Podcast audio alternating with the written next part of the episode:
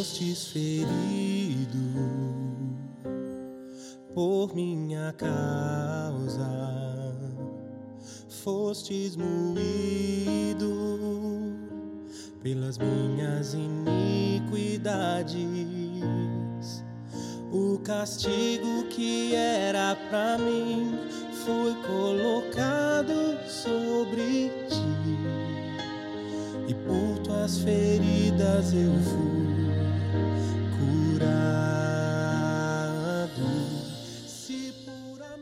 Bem-vindo ao podcast de mensagens da Home Church no Japão. Nosso desejo é que essas mensagens alcancem o seu coração e que Cristo seja o Senhor e Salvador da sua vida. Para mais informações sobre a igreja, entre na página do Facebook Home Church Japão. Deus te abençoe. Se eu for levado ao fogo por ouvir a tua voz,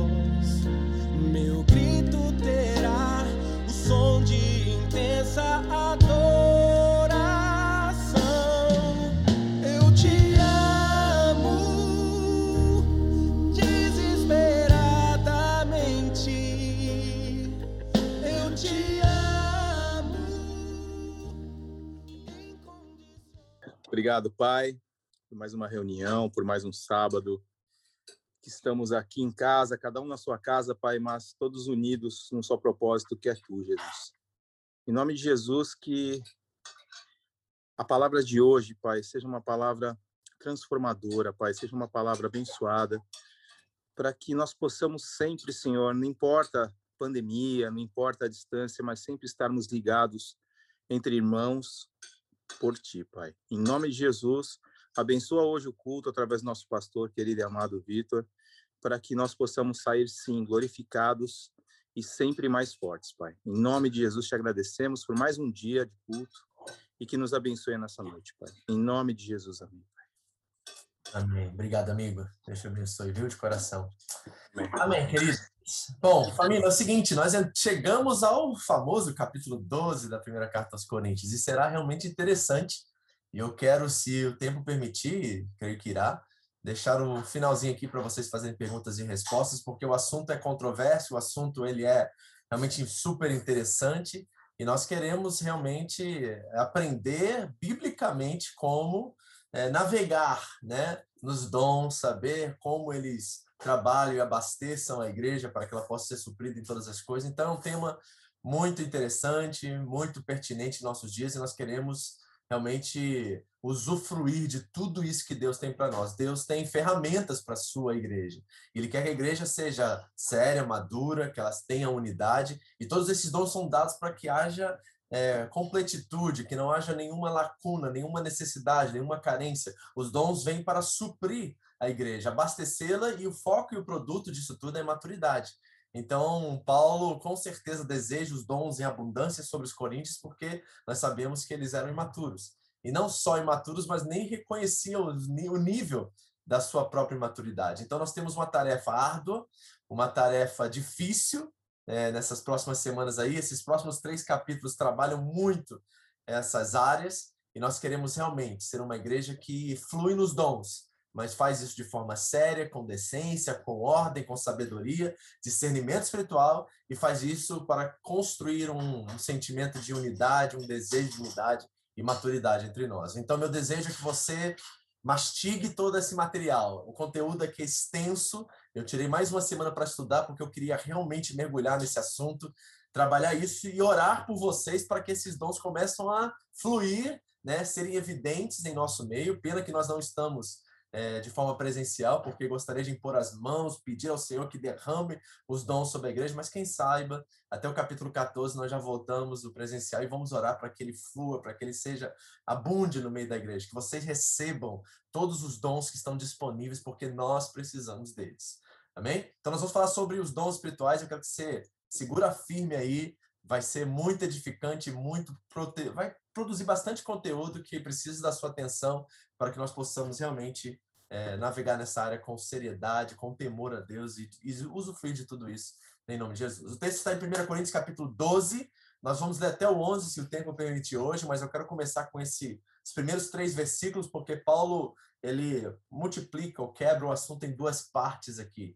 E eu gostaria muito que nós tenhamos sabedoria sobre como é, entrar nessa área e temos temor a Deus para que possamos é, beber de tudo isso que ele tem para nós. 1 Coríntios capítulo 12, de 1 a 3, diz assim a palavra de Deus. Irmãos, quanto aos espirituais, não quero que vocês sejam ignorantes.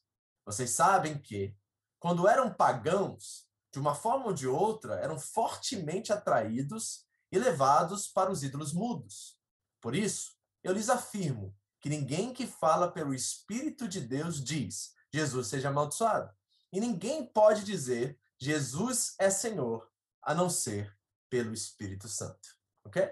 Qual é a preocupação apostólica de Paulo aqui no início desse novo capítulo aqui? Primeiro, ele estava preocupado com a unidade da igreja. Nós sabemos que em Corinto há quatro partidos políticos e religiosos que estão dividindo a igreja, e Paulo está dizendo aqui que a manifestação desses dons em abundância em Corinto, Corinto era uma igreja a qual não lhe faltava dom algum, diz lá no capítulo 1, a preocupação do apóstolo é pela unidade da igreja, que os dons estivessem trabalhando em prol dessa unidade. Ele vai dizer no versículo 4 e 6, que nós vamos ver mais para frente, que há diferentes tipos de dons, mas o Espírito é o mesmo. Há diferentes tipos de ministérios, mas o Senhor é o mesmo. E há diferentes formas de atuação, mas é o mesmo Deus que efetua tudo em todos. Você reparou um detalhe que interessante nessa frase? Ela é uma frase profundamente trinitária. Aqui nós vemos Pai, Filho e Espírito Santo sejam revelados na unidade. E o Pai, o Filho e o Espírito Santo, a deidade, a trindade, é perfeita em unidade. E Paulo está olhando para a trindade dizendo aos coríntios, ei, a manifestação sobrenatural no meio de vocês deve produzir aquilo que a trindade é unida, perfeita em unidade, em harmonia e sintonia. Então nós precisamos é, usar os dons para este fim, que haja unidade na igreja. E segunda coisa, a diversidade. É claro que há diversidade, porque o desejo do Espírito é que esses dons abasteçam a igreja para que ela seja um sinal evidente do reino de Deus. A manifestação dos dons, como de os sobrenaturais e aqueles que são mais evidentes, como os de cura, né, o falar em línguas e outros dons que estão mais na evidência, eles são para que o mundo encontre na igreja o suprimento, a, a, a, necessidade que eles têm buscado, e nós, como igreja, possamos suprir, primeiramente, os de dentro, e depois que isso sinalize o reino de Deus para os que estão fora. E o propósito também é de maturidade. Os dons não são o problema da igreja de Corinto. É interessante que uma igreja que não faltava dom algum era a igreja mais carnal do Novo Testamento, uma igreja que havia mais divisões, uma igreja que havia mais pecado no meio deles. E a coisa interessante é que Paulo não diz assim: olha, já que vocês não sabem usar, já que vocês são meninos e meninas, crianças na fé, então peço a Deus que corte os dons. Não. Não é interessante que Paulo pede que os dons se multipliquem. Paulo pede que eles busquem ainda mais os dons do Espírito. Por quê? O problema não estava nos dons, o problema estava no uso dos dons. Faltava maturidade aos coríntios. E nós precisamos ansiar por essa unidade, nós precisamos ansiar por essa diversidade de dons no nosso meio e precisamos ter como produto de tudo isso uma maturidade, gente, que faz com que os dons realmente cumpram o seu propósito de trazer-nos mais fortes, firmes nos caminhos do Senhor. É muito importante. Há uma preocupação profunda do apóstolo quanto a esses três quesitos aqui. E a coisa interessante que nós lemos lá no primeiro versículo é que talvez na sua tradução aí, não sei se você reparou no seu texto bíblico, talvez está escrito assim, irmãos, quanto aos dons espirituais, eu vi na NVI está assim e outras traduções estão assim, mas no original não diz dons, não diz, a palavra ali pneumáticos significa espirituais. E Paulo está alertando a igreja sobre os irmãos que estão dentro da igreja e se dizem espirituais. O primeiro assunto dos versículos 1 a 3, por isso que eu separei dos demais, não é sobre os dons espirituais, mas sobre pessoas que se chamavam ou se consideravam espirituais no meio da igreja. Lá no capítulo 16, Paulo vai dizer assim, ó, se há espirituais entre vocês, discernem o que eu estou dizendo aqui nessa carta. Então há uma preocupação do apóstolo também com algumas pessoas dentro da igreja que estão se colocando acima dos demais. E porque talvez fluem em variedades de dons, estão se achando superiores aos demais. Paulo está dando um alerta à igreja, um alerta para nós também. Que há pessoas que se dizem espirituais e nós precisamos averiguar, precisamos checar se de fato os dons a qual eles exercem, esses dons que lá em Romanos Paulo diz que são irrevogáveis, se eles estão produzindo unidade, maturidade, se eles estão é, produzindo uma, uma harmonia, um amor entre os irmãos da igreja e não um complexo de superioridade. Paulo, em primeira mão, está preocupado com pessoas e não com os dons. O texto diz, irmãos, quanto aos espirituais e não aos dons espirituais. Então, se sua Bíblia está aí, se tem uma Bíblia de papel e está escrito dons aí, risca lá, fala assim, não, pastor me ensinou hoje que no original a palavra neumático significa espirituais. Ele está falando de pessoas. A preocupação apostólica é sobre pessoas. Ignorância dos coríntios, como lidar com pessoas que se dizem espirituais. E ele vai dizer que os que são de fato espirituais, que podem usar esse, esse título, ou seja, que são do Espírito Santo, eles dizem que Jesus é o Senhor. Agora, de onde que vem isso? Porque, porque parece um pouco estranho, né? Será que é possível alguém dentro da igreja dizer que Jesus é amaldiçoado? Ou que Jesus não é Deus? Ou que Jesus não é aquilo? Bom, nós temos que olhar o contexto em Corinto. E o contexto em Corinto é fundamental nesse aspecto. Por quê? Porque dentro dos templos e dentro das outras religiões pagãs, haviam falar em línguas, haviam transes e mantras e coisas que diziam coisas acerca dos outros deuses. Então nós temos que olhar dentro do contexto e Paulo está dizendo, aqueles que são realmente do Espírito, eles dizem Jesus é o Senhor e não pode dizer outra coisa contrária a isso.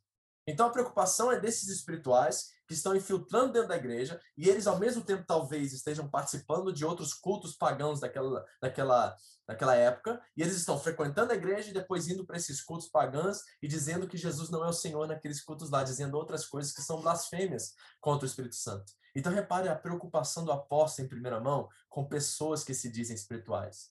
E qual é o teste? Como que eu sei que aquele que me lidera, que aquele que anda comigo, aquele que eu considero um amigo espiritual, aquele que é meu irmão em Cristo dentro da comunidade a qual eu sirvo o Senhor, como que eu sei que essa pessoa de fato é do espírito ou espiritual? Nós temos que cuidar em checar o conteúdo da mensagem e se as ações da vida do mensageiro são coerentes com a sua fala. Reparou duas coisas? Então, como é que eu checo se realmente essa pessoa que se diz espiritual ou do espírito é de fato do espírito, primeiro, o que ela está dizendo condiz e bate com aquilo que a palavra de Deus diz. Não é interessante que Paulo elogiou os de Bereias e disse que eles eram mais nobres do que os de Tessalônica, porque eles checavam tudo aquilo que Paulo dizia nas escrituras? Interessante isso. Então nós temos que checar o conteúdo da mensagem e também checar, Jesus disse, pelos vossos frutos os conhecereis, se a ação e as palavras estão coerentes na vida daquele que diz transferir a mensagem, certo? Olha o que C.S. Lewis diz. É por isso que os cristãos são informados a não julgar. Vemos apenas os resultados que as escolhas de um homem fazem de sua matéria-prima, mas Deus não o julga sobre a matéria-prima, mas no que ele fez com isso. Sim, nós não somos chamados a julgar o coração de ninguém, mas pelos frutos, nós sim somos chamados a checar se há coerência ou não sobre aquilo que a pessoa fala e aquilo que ela vive. A carta de Tiago, por exemplo, que nós estudamos na quarta-feira, fala diretamente muito sobre esse assunto, certo? Então é importante nós checarmos quem são os espirituais e se eles de fato estão coerentes com aquilo que eles estão dizendo. Não é interessante? Agora, como discernir isso? Bom, deixa eu dar algumas bases bíblicas para que vocês possam fazer esse teste e cuidarem e guardarem a vida espiritual de vocês. Gente, nós estamos falando de coisas muito sérias. E hoje em dia está muito barato essa percepção. Está muito fácil você assistir um vídeo no YouTube, começar a seguir uma pessoa e começar a crer e, e colocar, colocar em prática aquilo que essa pessoa diz, sem você conhecer de fato quem a pessoa é e entender e checar se aquilo que ela está dizendo é coerente com aquilo que as escrituras dizem. Está muito raso isso hoje em dia. E as pessoas estão entrando debaixo de eh, autoridades espirituais, a qual não estão checando se de fato essas pessoas vivem aquilo que elas pregam. Então, o cuidado que Paulo está tendo com os coríntios, dentro do seio da igreja ali no primeiro século, e nós também devemos ter. Então, como saber que uma, se uma pessoa é espiritual ou se ela está simplesmente falsificando a sua espiritualidade? Bom, Jesus nos ensinou a olhar para o fruto. João 15, 4 diz assim: ó, permaneçam em mim e eu permanecerei em vocês. Nenhum ramo pode dar fruto por si mesmo, se não permanecer na videira. Vocês também não podem dar fruto, se não permanecerem em mim. Então, essa pessoa cheira como Cristo, ela fala como Cristo, as atitudes dela são parecidas com a de Cristo, ela é de fato um imitador de Cristo. E o que ela faz, o que ela diz, o que ela representa, está muito bem claro para nós ali. Olha outra coisa que ele diz em Mateus 7. Cuidado com os falsos profetas. Eles vêm a vocês vestidos de peles de ovelhas, mas por dentro são lobos devoradores. Vocês os reconhecerão por seus frutos. Pode alguém colher uvas de um espinheiro ou figos de ervas daninhas? Semelhantemente, toda árvore boa dá frutos bons, mas a árvore ruim dá frutos ruins. A árvore boa não pode dar frutos ruins, nem a árvore ruim pode dar frutos bons. Toda árvore que não produz bons frutos é cortada e lançada no fogo. Aí ele diz: Assim, pelos seus frutos vocês os reconhecerão. Então nós temos que olhar se a vida, a família, a forma que ele trata o seu cônjuge, a forma que ele trata os filhos, a forma que os filhos reagem a eles também, tudo isso está no jogo aqui, gente. E nós vamos perceber a partir disso, essas pessoas são pessoas a qual nós consideramos, a qual nós devemos imitar, a qual nós devemos nos sujeitar espiritualmente diante dela, a qual devem colocar ou não as mãos sobre a nossa cabeça. Essas coisas são muito sérias na Bíblia Sagrada e no mundo espiritual. E nós precisamos discernir isso. E aí, quando nós olhamos agora para a liderança em si, lá em Tito, Paulo vai considerar o que deve ser as devem ser as características de um líder espiritual. Olha o que Paulo diz como requisitos para a liderança. Ele diz assim a Tito: A razão que eu deixei você em Creta foi para que você pudesse colocar em ordem ainda o que faltava e constituísse presbíteros em cada cidade, como eu instruí. A palavra presbítero no original significa uma pessoa mais velha, sabe que está no evangelho há um bom tempo e tem um bom testemunho. Tá? Não considere isso de forma hierárquica, eclesiástica, como nós vemos no dia de hoje. Era uma pessoa mais experiente na fé. É preciso que o presbítero seja irrepreensível, marido de uma só mulher, tenha filhos crentes que não sejam acusados de libertinagem ou de insubmissão. Por ser encarregado da obra de Deus, é necessário que o bispo seja irrepreensível, não orgulhoso, não briguento, não apegado ao vinho, não violento, nem ávido por lucro, desonesto, ao contrário, é preciso que ele seja hospitaleiro, amigo do bem, sensato, justo, consagrado, tenha domínio próprio, apegue-se firmemente à mensagem fiel, da maneira em que foi ensinada, para que seja capaz de encorajar outros na sã doutrina e de refutar os que se opõem a ela. Está aí os requisitos de um líder. Você enxerga isso na sua liderança? Você enxerga isso na pessoa que você se submete?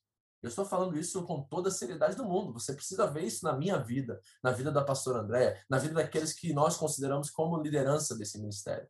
Porque essas pessoas podem dizer serem espirituais, mas a sua vida não condiz aquilo que elas afirmam. E Paulo está preocupado porque está se levantando uma liderança, está se levantando líderes no meio daquela igreja que estão muito distantes daquilo que um líder deve ser e aquilo que deve representar. Então, Paulo está preocupado com os espirituais. Nós, em nosso tempo, aqui, voltando agora para a nossa realidade, está muito fácil você hoje adquirir admiração por uma pessoa na internet que traz um conteúdo, que fala alguma coisa. Mas será que você pode se submeter a alguém que está distante, a qual você não conhece, como é o tratamento dele com o cônjuge, com os filhos, como é que ele vive a vida dele pública? Às vezes nós estamos, sabe, correndo os riscos espirituais e precisamos checar isso. Isso é muito importante, ok? Então, a primeira preocupação no versículo 1 a 3 é com pessoas que se dizem espirituais. Cuidado com aqueles que se dizem espirituais e que não vivem isso a partir das suas vidas. Aí ele vai para os dons agora, e a palavra é carismata. Antes era pneumáticos, agora é carismata. Olha, há diferentes tipos de dons, mas o Espírito é o mesmo. Há diferentes tipos de ministérios, mas o Senhor é o mesmo. Há diferentes formas de atuação, mas é o mesmo Deus quem efetua tudo em todos. A cada um Marque isso. A cada um, isso quer dizer já que todos vocês, cada um de vocês tem dom espiritual. Talvez você não venha reconhecido, não tenha reconhecido ainda, não há discernido isso ainda, mas há um dom espiritual reservado para você. Pelo menos um, alguns têm mais do que um, mas a cada um, porém, é dada a manifestação do Espírito, visando o quê? A unidade, o bem comum. Pelo Espírito, a um é dado palavra de sabedoria, a outro, pelo mesmo Espírito, palavra de conhecimento, a outro fé pelo mesmo Espírito, a outro dom de curar pelo único Espírito, a outro poder para operar milagres, a outro profecia, a outro discernimento de espíritos, a outro variedade de línguas e ainda a outro interpretação de línguas. Todas essas coisas, porém, são realizadas pelo mesmo e único Espírito, e ele as distribui individualmente a cada um de novo, como ele quer. Vamos ver algumas frases aqui de alguns pensadores que nos revelam exatamente o que isso significa para nós. Sam Storms, Dr. Sam Storms, um cara fantástico nessa área, que flui nessa área com muita liberdade e muita seriedade. Ele diz assim, ó: Os dons espirituais não são nada menos do que o próprio Deus em nós, energizando nossas almas, transmitindo a revelação às nossas mentes, infundindo poder em nossas vontades e trabalhando seus propósitos soberanos e graciosos através de nós. Você quer ter essa experiência, meu irmão? Não é a coisa mais linda do mundo quando você flui no Espírito Santo e ele te usa, e você abençoa, e você revela, e você traz conhecimento, sabedoria para as pessoas. Não tem nada mais lindo e mais realizador do que isso. Michael Gorman diz assim, ó, dons, diz Paulo, são dados por Deus para unificar e edificar a igreja, e devem sempre, portanto, ser exercidos publicamente em amor cruciforme, construtivo e com um grau devido de ordem certo? Então repare que tem um padrão, um parâmetro pelo qual eles devem fluir com o propósito de edificar e de unificar a igreja. Sam Storrs também coloca assim: dons espirituais são Deus presente em, com e através de pensamentos humanos, ações humanas, palavras humanas e amor humano. Dons são Deus manifestando-se publicamente entre o seu povo. Deus se manifesta através de nós. Deus se manifesta através desses dons e dessas ferramentas que Ele colocou em nós para edificar, para unir, para abençoar a sua igreja. Nós, igreja, Home Church Gift, nós precisamos desses dons em ação, sem medo, sem vergonha. Nós, cada um de vocês está aqui nessa noite, tem um dom, possui um dom. Cada um foi dado a manifestação do Espírito. E nós, às vezes, por timidez, por vergonha ou por falta de coragem ousadia, nós temos deixado a igreja necessitada, temos deixado a igreja com lacunas, porque nós não estamos fluindo com toda a liberdade do mundo nesses dons. Isso é muito importante. Então vamos ao texto agora. E vamos ver o que o Senhor quer nos ensinar. E eu quero que você preste atenção, porque isso é para você. Deus tem um dom que Ele quer te usar e através de você me abençoar. Eu preciso do que você tem, você precisa do que eu tenho. O dom que eu estou exercendo exatamente agora, enquanto eu ministro essa palavra para você, está abençoando, está edificando, está transformando sua mente seu coração. E de volta, você precisa retribuir a mim aquilo que você tem, que eu não possuo, mas está em você. E Deus colocou neste corpo para que nós possamos ser um, ser completos, sem falta de de coisa alguma, sem carência alguma, e fluirmos na graça de Deus para sinalizar ao mundo que o reino de Deus chegou. Paulo diz assim, ó, versículo 4.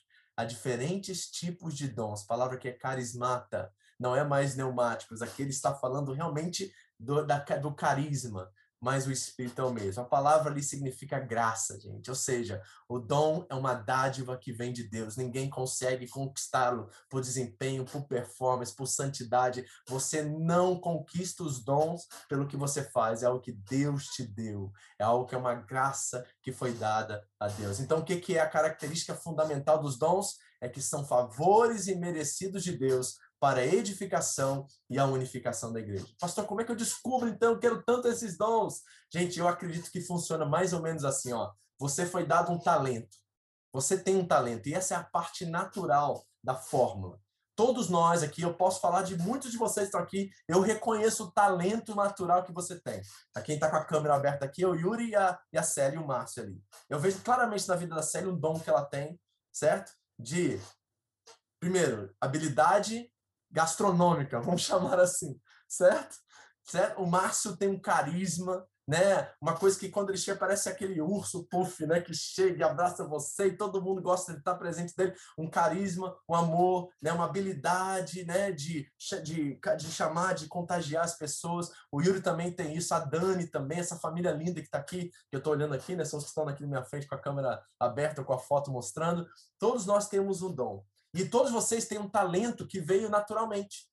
Você pode reconhecer isso no seu cônjuge e nos seus filhos também. Né? Alguns têm uma habilidade maior de ser mais organizados numa área, aí você vê que tem um dom de administração, talvez ali. Então, o que, que Deus faz? Ele pega o que é natural, e aí ele coloca o sobrenatural sobre aquilo, e aquilo é potencializado ao máximo.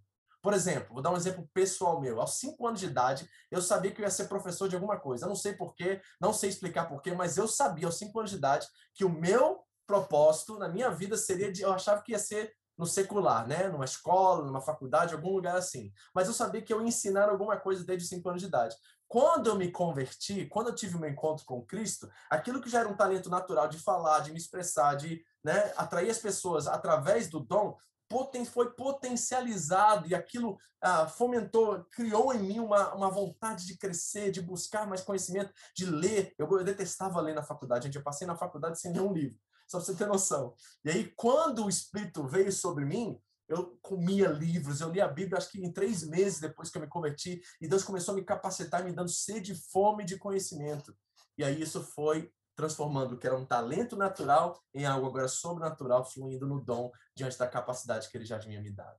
Então você só precisa descobrir aquilo que as pessoas sabem, você sabe que você tem uma habilidade a mais e deixar que o Espírito Santo venha e trabalhe nisso. Agora, esse é, uma, é um aspecto, né? Porque Deus pode, com certeza, derramar o dom em uma área que você não tem nenhuma capacidade agora e fazer você fluir naquilo. O que eu quero afirmar, é, afirmar aqui, com certeza, é que o dom é uma graça, é um carisma. Você não consegue por desempenho, você não consegue por esforço nem por santidade. É o que Deus te deu para o bem comum.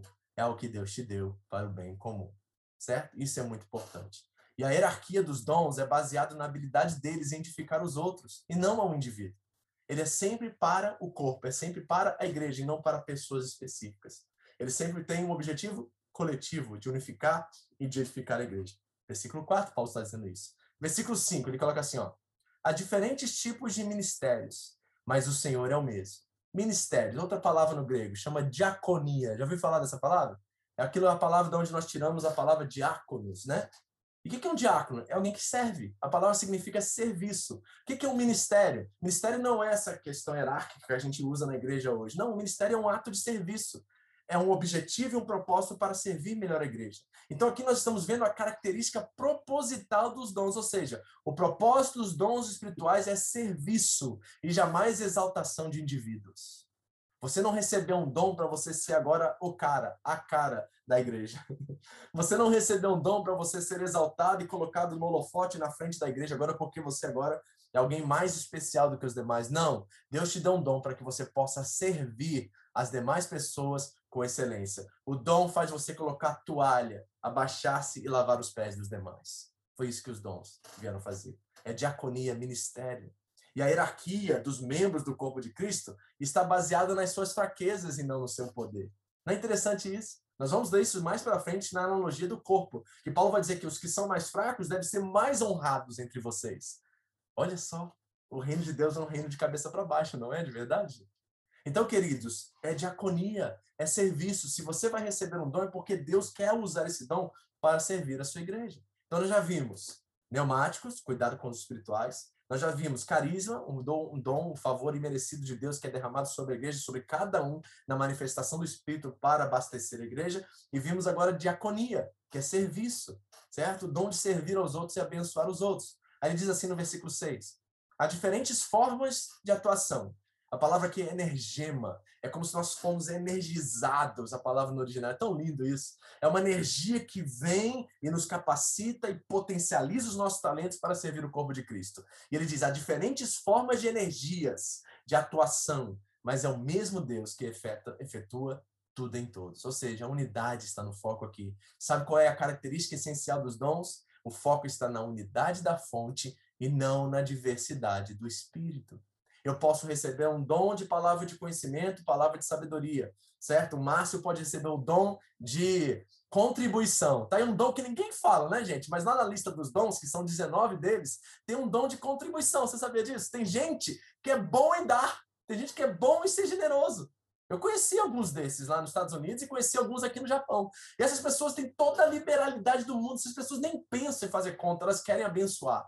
É gente que tem esse dom, certo? E olha, a importância não está na diversidade. Se eu faço uma coisa, se a Célio Márcio, a Thalita, seja a Andressa, seja quem for que estiver aqui faz uma coisa. A importância está na fonte, na unidade da fonte. É o Espírito que é tudo em todos, é o Deus que efetua tudo em todos, é o Senhor que é o mesmo em todos. O foco está na unidade do Espírito. E nós precisamos entender que quando nós recebemos um dom, tem um propósito de solidariedade e mutual interdependência do corpo. Ou seja, o dom foi me dado para que, junto com o seu dom, eu possa agora servir com mais excelência toda a minha igreja. Então, o dom é sempre no aspecto coletivo, é sempre para a igreja e não para que eu possa ser exaltado. Isso é muito importante. Olha o que ele diz. Há diferentes tipos de dons, mas o Espírito é o mesmo. É o mesmo Deus. É a manifestação do Espírito, pelo mesmo Espírito, pelo mesmo e único Espírito, e como ele quer está aí, ó, inúmeras vezes dito que o propósito é a fonte. É o Espírito que nos dá esses dons. E nós precisamos honrá-lo, nós precisamos, de certa forma, retribuir essa dádiva, essa bênção, tornando um serviço aos demais. É um amor próprio, é um amor ao próximo aqui que está sendo revelado a nós aqui. Isso é extremamente importante. Sam Storm diz assim, ó, todos os dons espirituais, ele chama isso de carismata no original, são atos de serviço ou ministério, diaconia, que são produzidos, energema, energizando, pelo Deus Trino, Nema Kyrios Theos. Não é lindo isso no original? Eu acho essa frase tão linda. Então repare como Deus está abastecendo a sua igreja, como Deus está tentando, através dessas energias espirituais, desses dons, desse carismata, trazer a unidade, a edificação, a maturidade do corpo de Cristo. Gente, todos nós precisamos disso hoje em dia. Ainda mais em tempos de pandemia, nós precisamos que os dons fluem para que a misericórdia, para que a empatia, o amor, todas essas características que podemos chamar de virtudes ou dons, possam ser exercitadas em nosso meio, trazendo a unidade do corpo. Isso é muito importante. Então, o que nós vamos fazer, isso foi só a introdução, tá? A introdução era só para basear no espírito, na unidade, na diversidade e na maturidade. É fundamental isso, porque agora nós vamos começar a classificar os dons. Nós vamos dar significado e definição a cada um dos nove aqui nessa lista, mas são 19 em todas as listas. E eu quero que você ore, eu quero que você peça, eu quero que o Espírito flua de você. Talvez hoje só vai dar tempo de olhar um, por causa do tempo aqui, eu não quero ser muito longo, eu quero mastigar essas coisas juntamente com vocês. Vamos tentar olhar um, se o tempo permitir, a gente continua. Mas olha só, é importante que você ore, que você deseje. Paulo vai dizer no capítulo 14: busque com zelo os dons espirituais. Eu preciso de você cheio desse dom. Você precisa de mim cheio desses dons. Nós vamos falar sobre isso. Eu quero que você aí tenha uma expectativa no seu coração do Espírito derramar sobre você esse dom. Vamos lá? Preparados? Diz assim a palavra versículos 8 a 11. Pelo Espírito, a um é dada a palavra de sabedoria, primeiro dom. A outro, pelo mesmo Espírito, segundo, a palavra de conhecimento. A outro, fé, pelo mesmo Espírito. A outro, dons de curar, pelo único Espírito. Você está reparando aqui Espírito, Espírito, único Espírito, pelo mesmo Espírito. É a unidade que está em foco aqui, certo? A fonte. A outro, poder para operar milagres. A outro, profecia. A outro, discernimento de espíritos. A outro, variedade de línguas. E ainda a outro, interpretação de línguas. Todas essas coisas, porém, são realizadas, de novo volta o foco, pelo mesmo e único Espírito. E ele as distribui individualmente a cada um. E quem é soberano sobre cada um deles? O Espírito. Ele dá a cada um como ele quer, ou seja, não depende de nós, depende dele, né? da sabedoria, da onisciência de Deus, a qual ele atribui a cada um de nós esses dons para o suprimento, para a edificação e unidade do seu corpo. Amém? Então, nós vamos começar pelo primeiro aqui. Né? A palavra de sabedoria, esse vai ser o primeiro. E eles estão aqui nesses nove dons, eles estão é, divididos em três categorias. Nós temos dons de revelação, dons de poder e dons vocais, tá? Você pode ver a lista aí, tá muito claro para você. E aqui estão as listas em todo o Novo Testamento todas as vezes que os dons aparecem na Bíblia Sagrada, são cinco listas, e nessas cinco listas tem 19 dons aqui. Então, tem muito dom para ser distribuído, e nós não sabemos nem se isso é uma lista exaustiva. Pode ser que existem outros dons, como de intercessão, dom de libertação, que não estão mencionados, que nós vemos eles muito evidentes na igreja. Então pode ser que essa lista não seja exaustiva, mas só na Bíblia Sagrada, nesses cinco textos, nós vemos 19 dons sendo demonstrados. Eu tenho certeza que tem um para você aí. E eu preciso desse dom que você tem e ainda não descobriu ou então não colocou em prática dentro do corpo de Cristo. Todos nós precisamos disso uns para os outros, ok? Agora, um alerta antes de a gente começar a lista e classificação. Não apaguem o espírito. Não tratem com desprezo as profecias, mas ponham todas as coisas à prova e fiquem com o que é bom. Afaste-se de toda forma de mal. Ou seja, queridos, nós não podemos deixar que o espírito seja reprimido, certo? Nós precisamos colocar em prova todas as coisas, mas deixar o fluir do espírito, certo? Que seja feito com decência, com ordem, com seriedade, com temor. Todas essas coisas cabem dentro dessa avaliação, mas nós não podemos apagar o espírito, porque ele quer fazer coisas lindas entre nós. E nós precisamos desejar isso de todo o nosso coração, ok? Primeiro deles, a palavra de sabedoria. O que, que é isso? Dois aspectos que eu quero trazer aqui, e são muito importantes. Primeiro, o foco seria em uma revelação de alguma verdade oculta sobre uma pessoa ou sobre o propósito de Deus na história redentora. Ou seja, a palavra revelada explicaria ou desdobraria a sabedoria de Deus em trazer a salvação ao mundo perdido através da vida, da morte e da ressurreição de Jesus. A palavra de sabedoria é a capacidade de articular intuições transformadoras sobre os propósitos misteriosos de Deus para a salvação da humanidade, tanto em um plano global como na aplicação aos indivíduos. Então, é revelar às pessoas os mistérios de Deus quanto à salvação dela. Então, em um aspecto é, Deus está trazendo sabedoria na fala, nas ações dessa pessoa, para que essa pessoa, diante da vida dela, diante do momento que ela está vivendo, das circunstâncias, das, das decisões que ela está tomando, a pessoa vem com uma palavra que mostre para ela o fundo espiritual, o pano de Deus para a vida dela por detrás, e possa levar ela a encontrar com Cristo e ser salvo. Então, um aspecto é algo que desmistifica, ou é algo que revela, descobre, melhor dizendo, não desmistifica, descobre e revela a vontade de Deus para aquela pessoa, para que ela possa encontrar com Cristo e ser salva. Esse é um aspecto da palavra de sabedoria. Mas tem outro, que é uma capacitação sobrenatural de discernir e manifestar a sabedoria de Deus em situações complicadas e particularmente difíceis. Ou seja, você está diante de um aconselhamento, você está falando com um irmão, uma irmã na igreja, você está com uma pessoa e de repente você recebe, sabe, uma intuição, você recebe alguma coisa que mostra a você uma habilidade especial, sobrenatural de resolver uma situação extremamente complicada com carisma ou com uma esperteza para conseguir desviar os assuntos e consertar os problemas.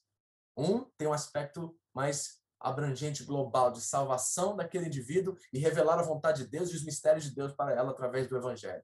Segundo, é uma capacitação sobrenatural para manifestar sabedoria em situações complicadas e difíceis. Você quer isso? Você precisa. Hoje, gente, nesse tempo de pandemia, como nós precisamos de sabedoria. Como nós precisamos dessa palavra de sabedoria. Paulo vai chamar isso de logosofia. Que coisa linda isso. Nós precisamos disso certo? Isso não se desenvolve através de experiências da vida, mas é uma revelação do Espírito Santo, a mente da pessoa que leva ela a encontrar respostas, saídas para situações complicadas. Nós precisamos desse dom na igreja. É uma revelação que vem de Deus para suprir a igreja e ajudá-la a sair de situações complicadas e difíceis. Nós precisamos disso. Paulo diz assim aos Coríntios no capítulo 2, você lembra? Nós, porém, não recebemos o Espírito do mundo, mas o Espírito procedente de Deus, para que entendamos as coisas que Deus tem nos dado gratuitamente. Delas também falamos, não com palavras ensinadas pela sabedoria humana, mas com palavras ensinadas pelo Espírito, interpretando verdades espirituais para os que são espirituais. É exatamente isso que ele está falando aqui. Esta é a sabedoria de Deus, que interpreta verdades espirituais para a salvação de indivíduos e para tirar as pessoas de situações complicadas e difíceis na vida dela. Eu, você, todos nós precisamos dessa palavra. Amém? Esse é o primeiro dom. Nós já vamos entrar em exemplos e testemunho disso. Deixa eu continuar aqui para a gente conseguir fechar esses dois hoje, se Deus quiser. Palavra de conhecimento, segundo dom. É um dom especial de Deus para revelar aos seus filhos segredos e revelações de sua palavra para a transformação de vidas. Essa revelação pode vir através de várias maneiras: sonhos, visões e convicções interiores. Então a palavra de conhecimento é específica ela revela a palavra de Deus para um indivíduo, para que ele possa transmitir e levar à transformação de muitas pessoas. Provérbios 20 diz assim, ó: "Mesmo onde há ouro e rubis em grande quantidade, os lábios que transmitem conhecimento são uma rara preciosidade." Se é raro e o Espírito está disposto a nos dar, nos abastecer desse conhecimento, nós devemos pedir, nós devemos desejar. Você precisa disso na sua vida, no seu ministério e com a sua família e sua igreja. Nós precisamos desse dom manifesto em você. Certo? Olha o que Paulo diz dentro do contexto da própria carta. Pois nele vocês foram enriquecidos em tudo, isto é, em toda a palavra e todo conhecimento, gnoses. Porque o testemunho de Cristo foi confirmado entre vocês, de modo que não falta a vocês nenhum dom espiritual, enquanto vocês esperam que o nosso Senhor Jesus, Cristo, seja revelado. Ou seja, Nós estamos lidando aqui na época de Paulo com o gnosticismo que estava se iniciando. E o que, que o gnosticismo dizia? Que esses seres superiores, essas pessoas espirituais, elas recebiam uma revelação especial de Deus e por isso deveriam ser honradas e por isso deveriam ser admiradas pelos demais. Isso estava começando a infiltrar dentro da igreja de Corinto. Alguns homens entrando e dizendo que tinham uma revelação especial de Deus. E Paulo está dizendo: não, isso é conhecimento mundano, uma, uma sabedoria que vem dos homens, mas vocês precisam associar todo o conhecimento ao testemunho de Cristo. Há uma palavra de conhecimento que vem do Espírito para vocês, que diz que Cristo é o Senhor e diz que as revelações e os mistérios de Deus para a igreja e para as nossas vidas. Nós precisamos buscar isso. Ele diz também lá em 1 em 2 Coríntios 2, olha, mas graças a Deus que sempre nos conduz vitoriosamente em Cristo e por nosso intermédio exala todo lugar a fragrância do seu conhecimento, porque para Deus somos o aroma de Cristo entre os que estão sendo salvos e os que estão perecendo. Tem uma fragrância do seu gnose, do seu conhecimento através de todo aquele que é discípulo de Jesus Cristo. Uma palavra de conhecimento era um enunciado falado em inspiração que comunicou uma visão das realidades cósmicas e relacionamentos. E pode até ser um ensino inspirado de um orador que com, é concedida a ele uma visão extraordinária sobre o significado da Escritura Sagrada. Você que tem dificuldade hoje de ler a Bíblia, de ler e entender, você precisa desse dom. Você precisa pedir ao Espírito Santo que te revele a palavra, que você receba o dom da palavra de conhecimento, para que você, ao ler a Bíblia, você possa entender e esse entendimento possa ser transmitido para que toda a igreja possa usufruir desse dom na sua vida.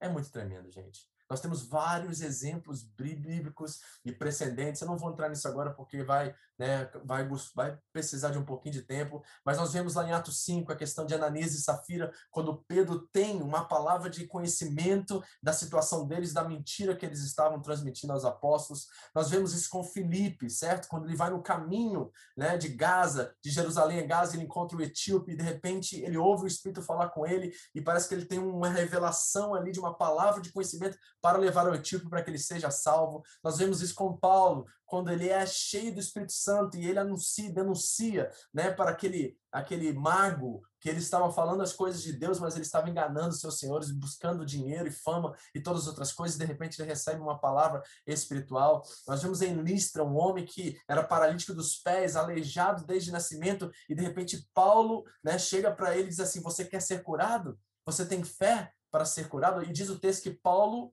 viu que o homem tinha fé, ele recebeu uma palavra de sabedoria e de conhecimento naquele momento, certo? Em Atos 16 nós vemos também, certo, homens recebendo é, visões e sendo cheios do Espírito Santo e ordenando que espíritos malignos saiam de pessoas. Isso está em toda a Bíblia, e isso está disponível para mim, está disponível para você. Isso é muito importante, queridos. Nós precisamos desejar por esses dons. Eu encontrei um testemunho de Charles Spurgeon, o príncipe dos pregadores da Inglaterra. Ele diz assim o testemunho, olha, enquanto pregava no Exeter Hall em Londres, ele interrompeu seu sermão, no meio do sermão, ele para o sermão e apontou para uma determinada direção, declarando: Jovem, essas luvas que você usa não foram pagas. Você os roubou. Você os roubou do seu empregador.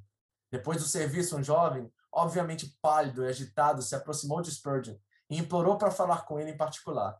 Ele colocou um par de luvas na mesa e disse: É a primeira vez que roubei meu mestre e nunca mais farei isso. Você não vai me expor, Senhor, você vai? Isso mataria minha mãe se ela ouvir o que eu havia me tornado um ladrão. Spurgeon não poderia ter aprendido esta informação sobre o jovem de ler a Bíblia. Foi inegavelmente espontâneo, abertamente sobrenatural e revelador. Palavra de sabedoria ou palavra de conhecimento? Talvez as duas coisas ao mesmo tempo. Temos um exemplo de um testemunho aqui. E olha, esse testemunho é tão sobrenatural que o Spurgeon, Charles Spurgeon, que era um pastor batista e o príncipe dos pregadores, ele era cessacionista, ele não acreditava que os dons estavam disponíveis para a igreja no nosso tempo. Ele acha que cessou na época dos apóstolos e ele tem uma palavra de conhecimento e sabedoria aqui que contradiz a própria teologia dele. E isso aconteceu várias vezes. Teve uma vez que ele viu um rapaz e ele apontou para o rapaz e disse assim: Hoje você roubou não sei quantos dólares lá do seu empregador. E o rapaz caiu em pranto, chorando e devolvendo o dinheiro para o empregador. Isso acontecia o tempo todo no ministério de Spurgeon. Então nós temos que desejar isso porque a igreja precisa disso, amados. A igreja precisa desse dom e você precisa e eu preciso. Então vamos fechar aqui com a nossa aplicação de hoje, ok? Primeiro, tudo que você ouviu. Cuidado com pessoas que se dizem espirituais Analise o fruto. Busquem coerência entre palavras e ações e percebam se elas têm os requisitos para liderar, para ser uma referência para você dentro do corpo de Cristo. Cuidado, aqueles que se auto-intitulam espirituais. Checa o fruto. Jesus já nos ensinou o caminho. E veja se há coerência na sua fala e nas suas ações. Segundo, o dom da palavra de sabedoria deve ser buscado por todos os crentes e verificado por todos que recebem. A palavra de Deus é o filtro pelo qual nós validamos todo conselho ou verbalização profética. Todo aquele que diz para você, eis que diz o Senhor para você. Não leve isso só pela palavra, eis que diz o Senhor. Analise tudo, examinai tudo, coloque a prova e retém o que é bem. Nós lemos isso lá em Tessalonicenses.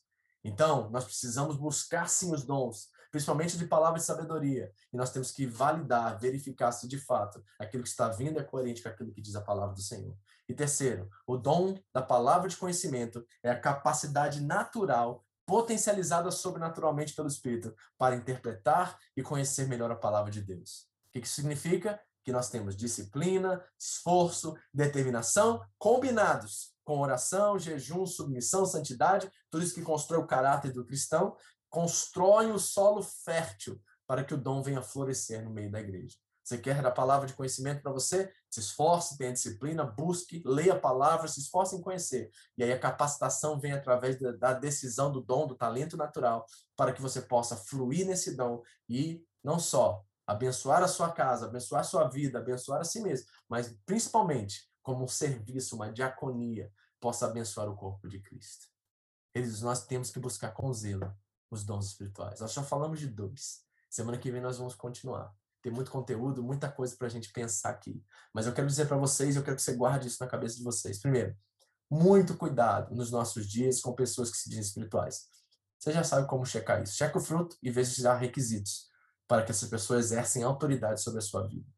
Segundo, busque a palavra de sabedoria e de conhecimento. Você precisa da palavra de conhecimento para interpretar as escrituras e de sabedoria para que você possa, através disso, revelar os segredos do evangelho para que as pessoas sejam salvas. E mais, tirar você, sua família e os que você ama de situações complicadas e difíceis. É algo que vem de Deus, é algo sobrenatural, que vem no momento específico e oportuno, para que você possa se livrar de situações complicadas. E aí sim, certo? Cumprir a vontade de Deus e o seu propósito para a sua vida. Em nome de Jesus. Eu quero, antes de abrir para a gente conversar, se alguém tem uma pergunta ou alguma questão certo? E vamos focar hoje nesses dois dons, se você quer falar, sobre questões de pessoas espirituais. Porque nós vamos trabalhar todos os dons e vamos definir e classificá-los, certo? Eu quero abrir se você tem alguma pergunta, mas eu quero orar. Eu quero que você aí fique em posição de receber.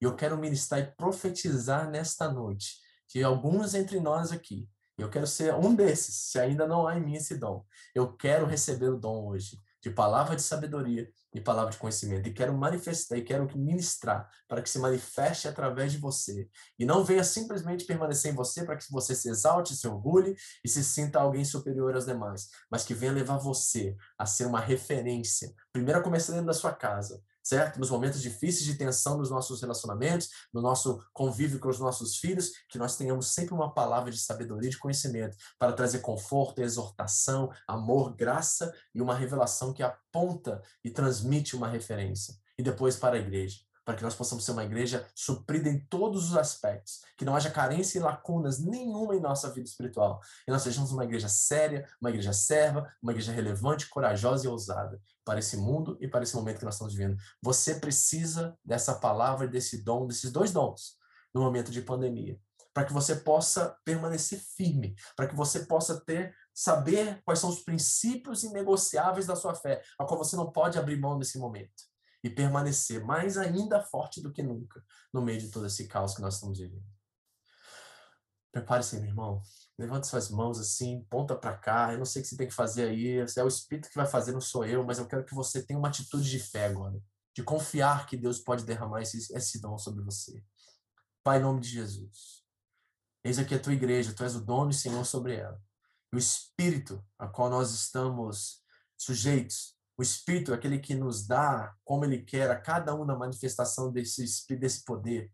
Nós queremos receber, Deus, para que não sejamos orgulhosos, ou nos achamos superiores aos demais, mas para que possamos ajudar uns aos outros em situações complicadas, difíceis como essa que nós estamos vivendo, em entender e compreender a tua palavra, interpretá-la de uma forma que venha trazer mudança, transformação e convicção em nossos corações. Quantos precisam de fé? E a fé vem pelo ouvir e ouvir a palavra de Cristo. Então nós precisamos interpretar e conhecer a tua palavra mais do que nunca, Senhor. Nós precisamos da firmeza, da segurança, da certeza que a fé que nós cremos, Deus. Então nós pedimos. Nós pedimos, Senhor. E eu peço pela essa igreja que o Senhor me dá o privilégio de pastorear, que o Senhor derrame agora o seu dom. Derrame agora dom sobre eles, Senhor. Derrama a palavra de sabedoria, derrame a palavra de conhecimento sobre a nossa igreja agora, Deus. E que pessoas levantem-se dessa reunião. Comece o seu dia amanhã, Deus, já com um, uma intuição, uma coisa diferente, a qual irá transbordar, começar pelas suas famílias e depois sobre nós, seus irmãos na fé e a sua família em Cristo. Em nome de Jesus, Senhor, eu ministro e abençoo essa igreja para que eles recebam agora. Em nome de Jesus, eu te peço. Amém e amém. Recebemos, Senhor, pela fé. Em nome de Jesus. Meu irmão, você já é mais sábio meu irmão, você vai abrir a Bíblia e você vai ler e você vai entender como você nunca entendeu. Eu profetizo e creio que isso será uma verdade sobre a sua vida e eu profetizo ainda que vocês vão ter testemunho para contar nessa semana de experiências a qual você tem uma palavra, um conselho, uma direção para alguém que você nunca experimentou antes. E você vai confirmar diante de nós, diante da sua igreja, da sua família em Cristo, que nós agora estamos a caminho de ser uma igreja mais eh, assim, ousada, excelente, nobre, uma igreja que tem todos esses dons se manifestando, buscando e trazendo mais unidade e maturidade dentro do corpo. Em nome de Jesus. Eu te